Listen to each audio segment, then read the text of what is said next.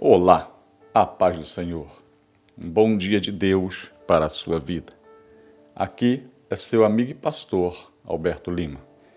Eu quero compartilhar com você o texto de Isaías 49, no verso 10, que diz: Não terão fome nem sede, o calor do deserto e o sol não os atingirão. Aquele que tem compaixão deles os guiará e os conduzirá para as fontes de água. Para o homem natural, esse verso pode parecer uma miragem no deserto, o reflexo ilusório produzido por nossas mentes ante ao desejo maior em um lugar árido, água. E é óbvio que para os espirituais, que têm consciência que precisam ter sede de Deus, mas também precisam ter a compreensão do porquê anseiam por Ele Caso não saibam discernir essa necessidade, serão facilmente iludidos. Assim como uma miragem ilude os viajantes sedentos no deserto.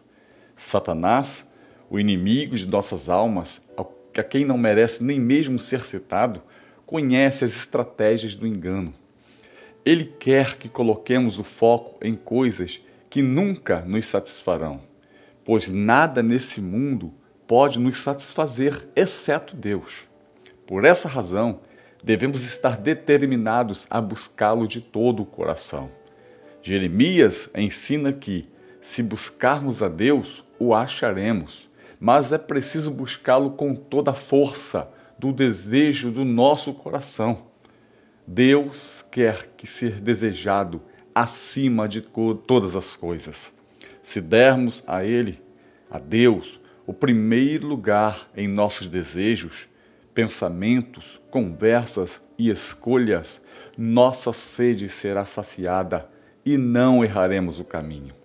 É natural termos desejos, mas não deveríamos desejar além do suficiente. Ele quer que estejamos completamente satisfeitos, como Ele é. Temos necessidades legítimas, é óbvio, e Deus quer satisfazê-las. Se o buscarmos, descobriremos que ele está aberto a nos ouvir e atender.